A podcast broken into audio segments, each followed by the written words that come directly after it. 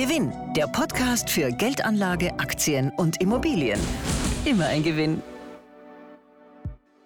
Hallo und herzlich willkommen zum neuen Gewinn-Podcast. Mein Name ist Robert Wiedersich, ich bin Chefredakteur beim Wirtschaftsmagazin Gewinn und ich freue mich, diesen Podcast moderieren zu dürfen.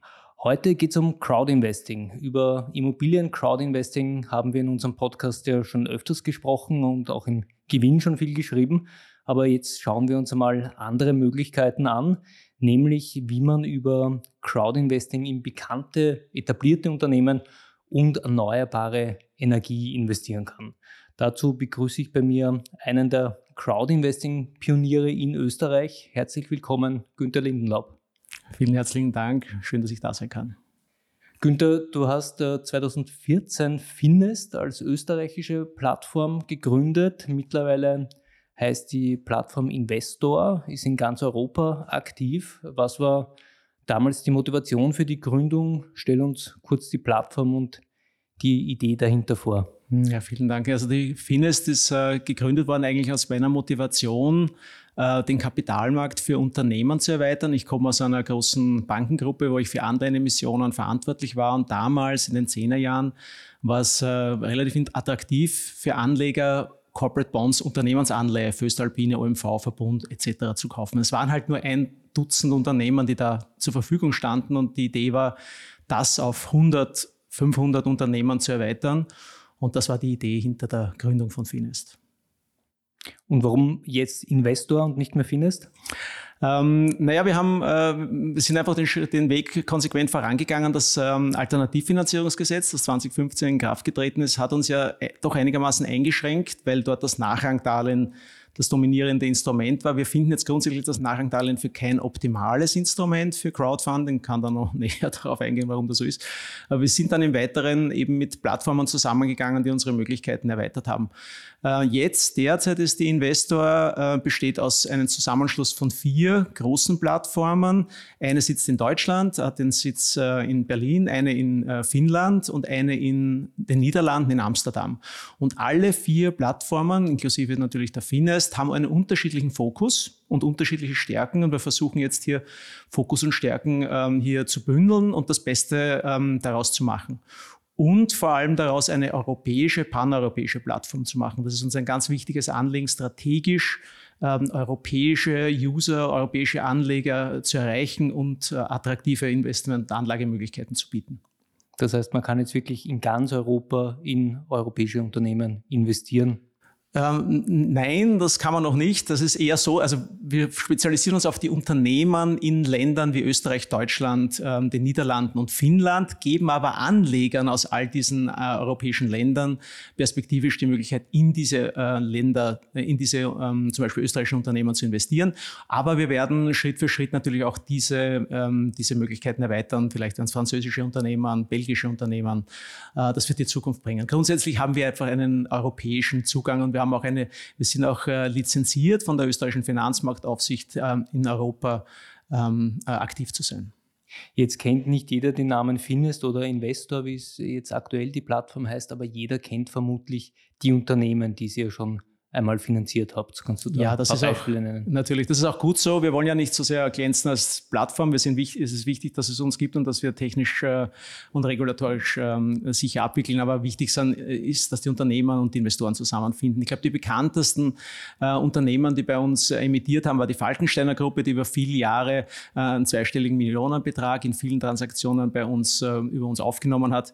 Auch die Biogena, das ist eine Healthcare Company, die auch schon sehr bekannt ist und auch einige Stores hat in, in, in vielen österreichischen und auch deutschen Städten, äh, hatten bei uns angefangen. Die Biogena war die allererste, das allererste Unternehmen, das unter dem Alt-FG, also dem Alternativfinanzierungsgesetz 2015 auf der Finest ähm, eine äh, Kampagne gemacht hat. Das war sozusagen der erste Deal und insofern schweißt das natürlich über, hat das über Jahre ähm, auch ein gemeinsames ähm, gemeinsames Ziel ge gefunden.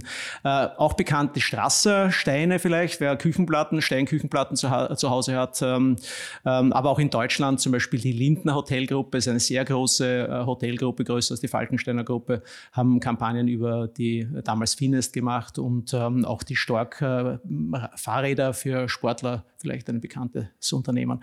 Was äh, für uns immer wichtig war, wir haben immer auch Unternehmen aus der Bio- ähm, und, und, und Food- und Health-Tech-Szene gemacht. Und das sind auch ganz spannende Unternehmen immer wieder gewesen, zum Beispiel Völkel Fruchtsäfte. Jeder, der in Bio-Supermärkten einkauft, wird das schon gesehen haben. Bäckers Bester, Baukhof, Bolsoner Mühle, aber auch zum Beispiel den Schlaf, den Vorarlberger Schlaf. Äh, ähm, äh, Bettenhersteller und, äh, und Schlafsystemehersteller Samina. Mhm. Äh, der hat mehrere Kampagnen bei uns gemacht und sehr erfolgreich. Das heißt, es gibt gewisse Branchen, die sich besonders oft über die Crowd finanzieren oder geht es wirklich quer durch?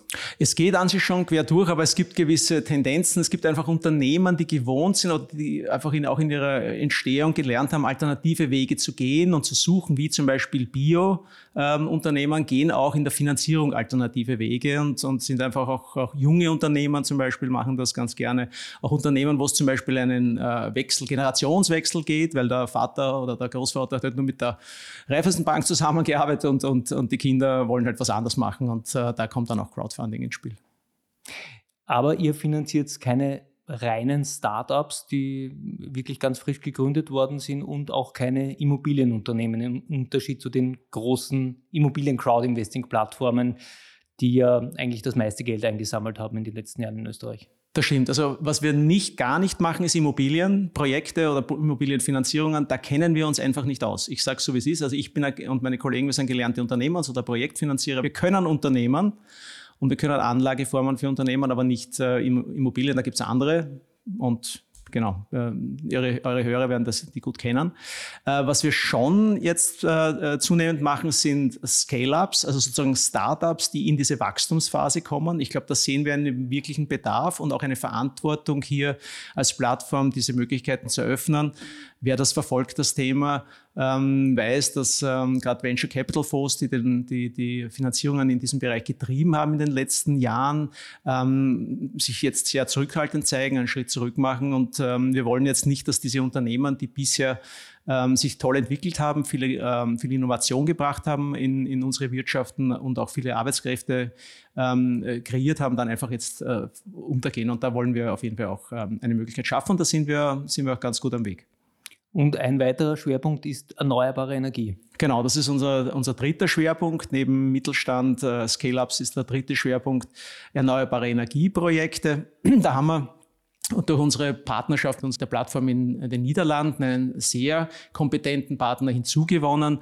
Äh, in den Niederlanden ist es seit vielen Jahren gang und gäbe, äh, Bürgerbeteiligungsmodelle für Windfarmen und Photovoltaikanlagen äh, über eine Plattform abzuwickeln. Da gibt es viele Gründe dafür, die einfach dafür sprechen, auch eine sichere Abwicklung und die Banken ähm, fördern das dort auch. Es gibt auch einen gesetzliche, gewisser gesetzlichen Druck, auch Communities hier einzubinden bei zum Beispiel Windfarmen. Ähm, und ähm, das, diese, diese Richtung sehen wir auch ähm, in, in, in Österreich und Deutschland. Äh, und dementsprechend wollen wir auch hier die Infrastruktur zur Verfügung stellen. Wie gesagt, wir haben das Know-how, wir wissen, wie man sowas macht. Ich bin auch ein gelernter Projektfinanzierer, äh, schon ein paar Wochen her, gib's zu, aber ähm, ich weiß schon auch, wie, wie ein Projekt aufzusetzen ist und wie man das dann dementsprechend auch, auch steuert. Und äh, erneuerbare Energieprojekte sind eine ganz tolle Anlageform. Aber gibt es da schon Beispiele aus Österreich, ja, die aus, ihr finanziert habt? Aus Österreich sind wir noch da, äh, sind wir in der Vorbereitung, aber auf unserer Plattform findet man immer wieder Projekte aus, ähm, aus Deutschland oder aus den Niederlanden vor allem. Ähm, aber wie gesagt, der Windpark, wenn man sich dafür interessiert, kann man auch ganz gut bei äh, bei einem niederländischen Windpark mitmachen. Wir haben gerade äh, vor kurzem eine Transaktion über 1,8 Millionen abgeschlossen äh, und das, das ist ein, einfach eine sehr verlässliche auch Anlagegruppe. Wir reden ja wahrscheinlich auch über das Risiko und das ist zum Beispiel etwas, wo man sagen kann, das ist eine relativ verlässliche Anlagegruppe, weil eben aufgrund der Einspeise, der gesicherten Einspeisetarife etc. die Cashflows für diese, für diese Projekte gesichert sind. 1,8 Millionen Euro sind da zusammengekommen bei diesem Windpark. Kann man sagen, wie viel so der durchschnittliche Anleger investiert, beziehungsweise ab welchen Summen geht es los? Ähm, Mindestbetrag ist bei uns in der Regel 250 Euro. Das heißt, wir ermöglichen auch äh, kleine ähm, Anlagemöglichkeiten. Das heißt aber auch, äh, dass eben eine gute Diversifizierung möglich sein soll und sein muss. Ähm, bei Windparks ist vielleicht der durchschnittliche Betrag höher, der wird wahrscheinlich bei um die 1500 sein, weil es auf der anderen Seite auch Anleger gibt, so, also die halt ein, größere Summen auch veranlagen, 10.000 Euro oder 20.000 Euro. Das ist auch möglich und soll auch sein, aber wir empfehlen natürlich jeweils nach, nach, nach Anlage äh, Neigung, aber auch nach Liquiditätsmöglichkeiten halt zu, zu streuen. Das ist keine Frage. Gut, und welche Zinsen erwarten mich dann dafür, beziehungsweise wenn ich jetzt auf die Investorseite schaue, sehe ich da Angebote mit fixer Laufzeit, fixer Verzinsung. Dann äh, habe ich aber auch gesehen, gibt es Angebote für Aktien. Ist Investor dann noch eine Art Börse? Ähm, wir, wir, wir, äh, können auch Aktien emittieren. Also vielleicht einen Schritt äh, noch zurück, was wir ähm, haben als Instrumente. Wir haben keine Nachrangdarlehen, das machen wir nicht mehr. Wie gesagt, wie ich schon gesagt habe, ist das ein Instrument, das wir jetzt eigentlich nicht für ideal halten für Crowdfunding. Ähm, wir, haben, äh, wir verwenden Wertpapiere als Instrument. Der Vorteil von Wertpapiere ist, dass sie grundsätzlich handelbar sind. Ähm, und unser Ziel auch hier strategisch ist es, äh, die Handelbarkeit über unsere Infrastruktur auch sicherzustellen. Das werden wir 2024, äh, wird das ein, ein, ein strategischer Fokus äh, für, das, für uns sein. Ähm, es gibt jetzt zwei Möglichkeiten. Grundsätzlich entweder investiert man eben in ein fixverzinsliches Wertpapier oder ein Unternehmen, das ein fixverzinsliches Wertpapier emittiert. Da steht dann halt ein fixer Zinssatz drauf, der dann der in der Regel zwischen 6 und 9 Prozent ist. Ähm, das ist kein nachrangiges Papier, das ist ein sozusagen äh, gleichrangiges mit Bankkrediten, gleichrangiges Papier, wobei ein Wertpapier, eine Anleihe nicht äh, besichert ist. Also insofern gibt es eine gewisse Schlechterstellung gegenüber der Bank.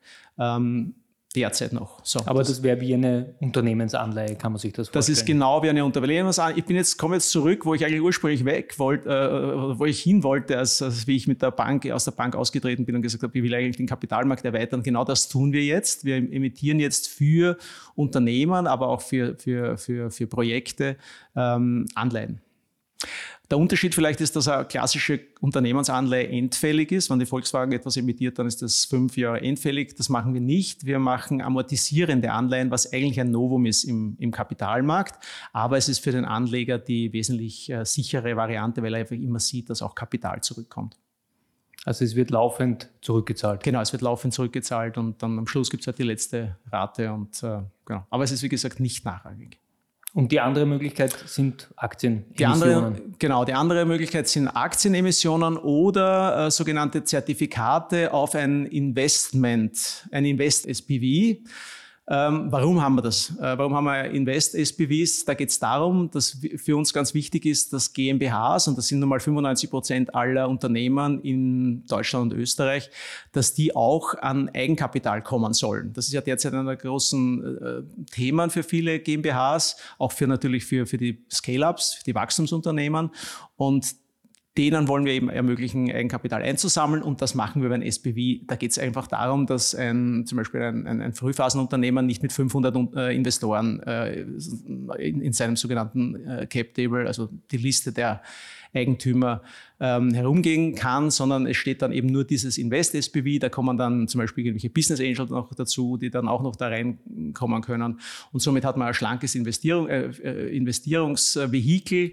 Ähm, und ähm, sollte es dann zu einem Exit kommen, und das ist natürlich immer eine wichtige Perspektive für den Investor, das Unternehmen wird verkauft oder mm, kommt an die Börse, ähm, dann gibt es dementsprechend auch einen attraktiven Return das ist für uns ganz wichtig derzeit, weil natürlich das Umfeld sicher ein komplexeres geworden ist für, für alle Unternehmen und wir möchten, dass die Anleger auch das Upside, sogenannte Upside-Potenzial haben, nämlich auch von den Erfolgen mehr zu profitieren als nur über 5, 6 Prozent Zinsen, wie es halt früher üblich war.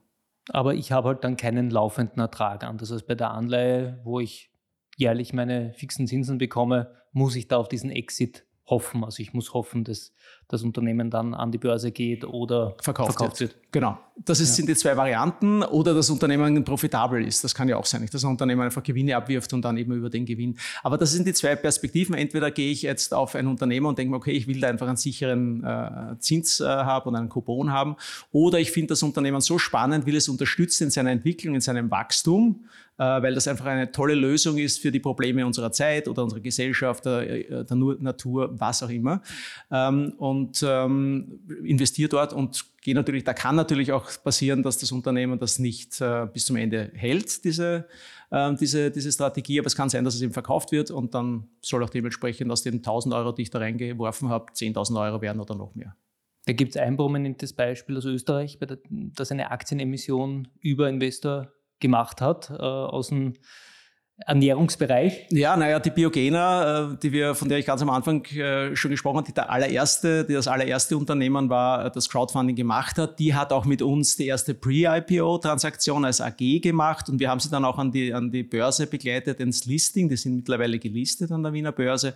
Wir haben aber auch für einen bekannten innovativen Schokoladehersteller, Neo, eine Aktienemission gemacht, aber auch für, die, für einen, einen, einen Mitbewerber, aber aus der Immobilienbranche, Dagobert, äh, haben wir auch eine Aktienemission gemacht. Also da gibt es, ähm, es gibt immer wieder Ansätze, äh, die, wir, die für uns wichtig sind, wo wir sagen, okay, das sollten wir Unternehmen auf jeden Fall äh, unterstützen.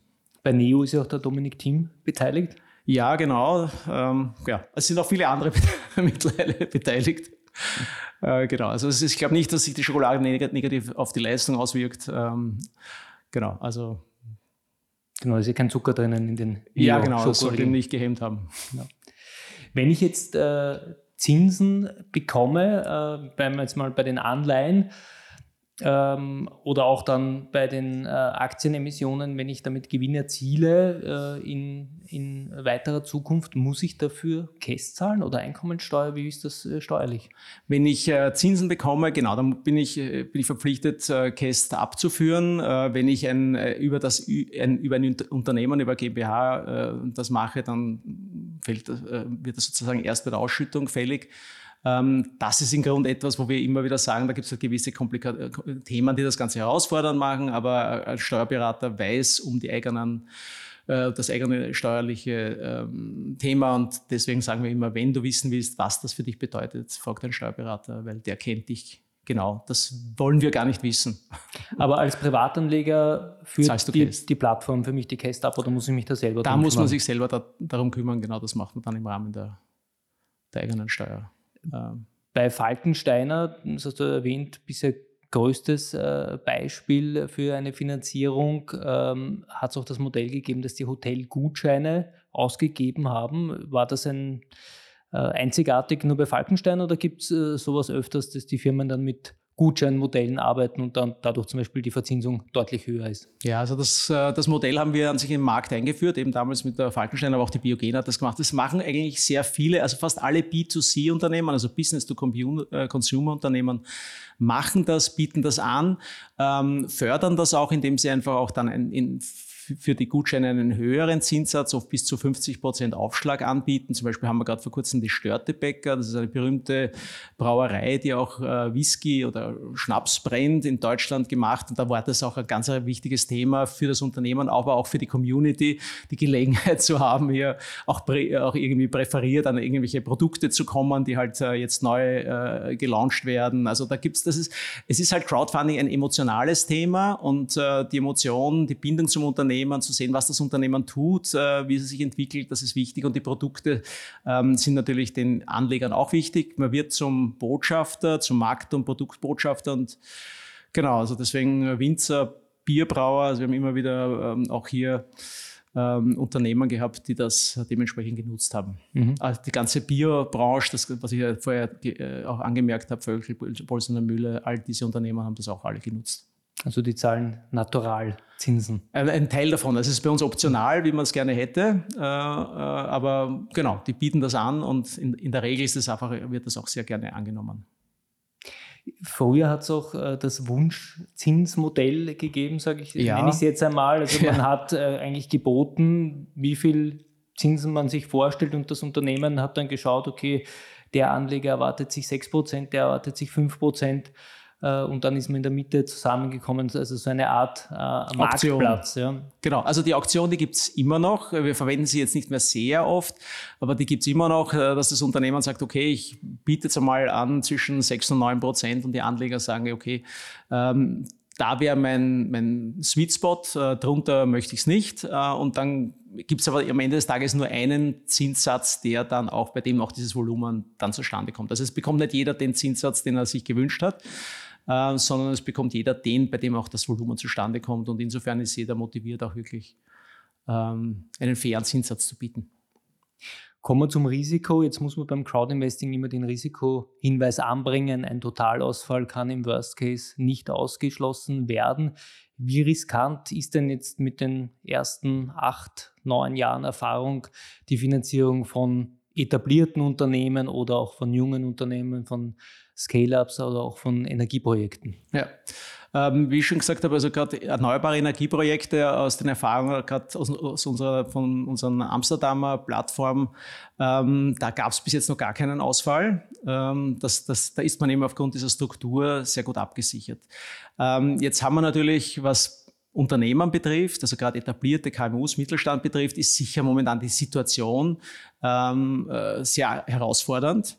Und wenn jemand gesagt hätte, 2019, erzähl mir, was die Zukunft bringt, hätten wir, glaube ich, alle daneben äh, gegriffen. Äh, hätte keiner erraten, was da alles an Herausforderungen zukommt. Das heißt, die Unternehmen gehen seither wirklich durch raue See, muss man, muss man einfach so sagen.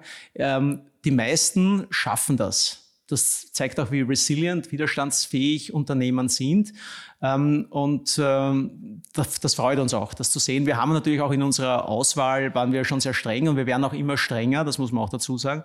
Wir haben in Österreich in den zehn Jahren einen Ausfall gehabt auf der KMU-Seite schmerzlich, auch äh, das äh, bedungen durch die durch die äh, durch Corona und ähm, einige Gründe, die dahinter sind.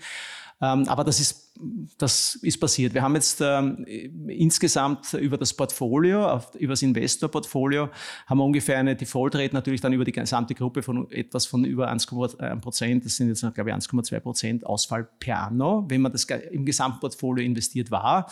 Ähm, und der Zins über das gesamte Portfolio ist 6,5 Prozent. Das heißt, man hat einen Return, wenn man überall mitgemacht hat, über 250 Euro reingechippt hat, hat man über 5 Prozent über über die gesamte Laufzeit hätte man Return gehabt. Und das wäre auf jeden Fall ein, also netto, das wäre auf jeden Fall nach Risiko ein, ein, ein, attraktives Investment gewesen. Wenn man natürlich sein ganzes Geld in einen Deal aus, äh, investiert hat, der ausgefallen ist, ist das schlecht. Insofern sagen wir jedem, bitte investieren nur, ähm, diversifiziere so viel wie möglich und investiere wirklich nur einen Betrag in ein Unternehmen, das dir auch nicht, wo es dir auch nicht wehtut, wenn du das verlierst so 1,2 Prozent Ausfallsrate. Jetzt ähm, ist äh, Crowdinvesting noch eine sehr junge Anlageklasse. Mit jedem Jahr, wo es es länger gibt, werden die Daten belastbarer, werden die aussagekräftiger. Kann man diese 1,2 Prozent jetzt schon äh, sagen, das, das ist eine, eine Zahl, die, die wird halten oder die wird eher noch äh, raufgehen? Also eine gute Frage. Ich glaube, es mischen sich da zwei unterschiedliche Dinge. Erst einmal haben wir natürlich über die letzten Jahre gelernt. Also zehn Jahre sind jetzt schon äh, eine ziemlich lange Zeit, wo wir auch Fehler ähm, äh, über, aus Fehlern gelernt haben und das unser Modell weiterentwickelt haben. Das tun wir auch laufend.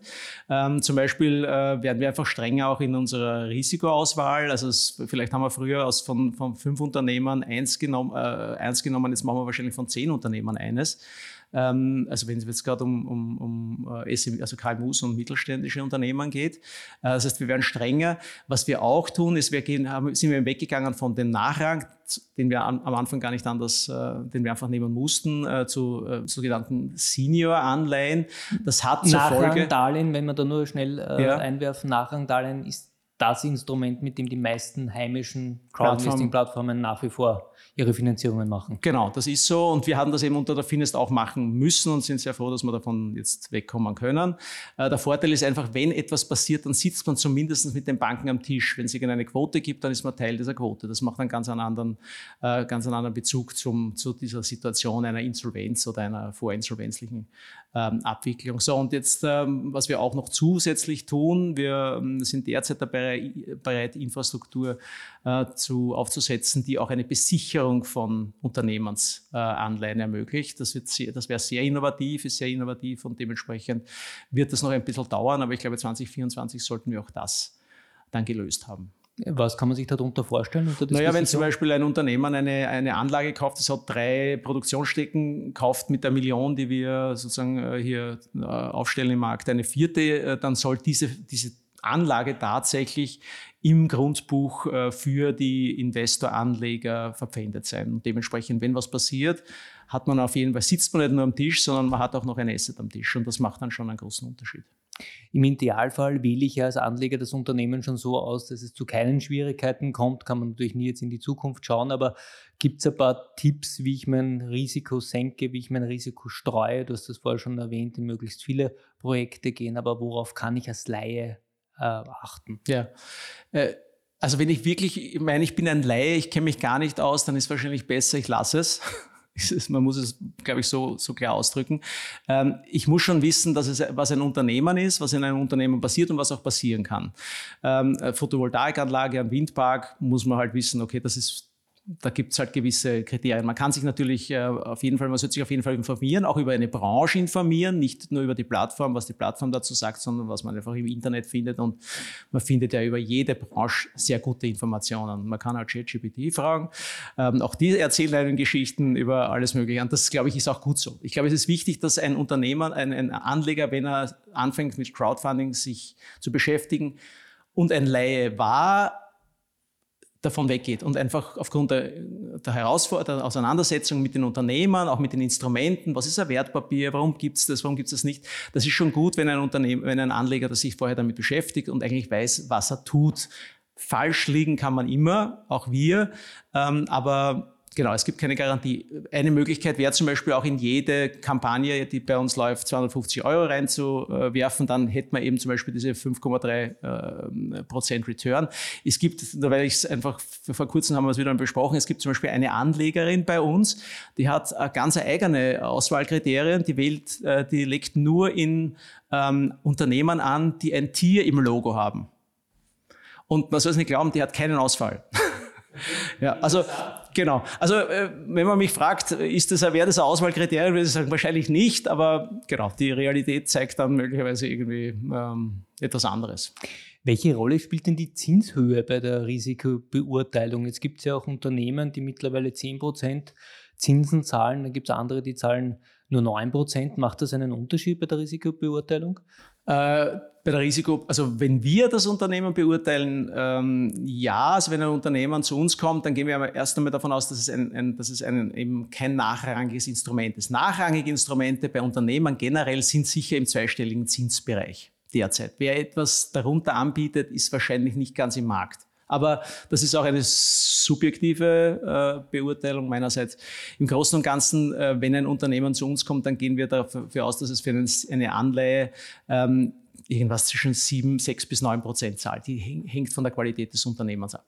Ja, ähm, ja das, ist, das ist im Großen und Ganzen die, die Sicht auf, auf, unsere, auf unsere Unternehmen.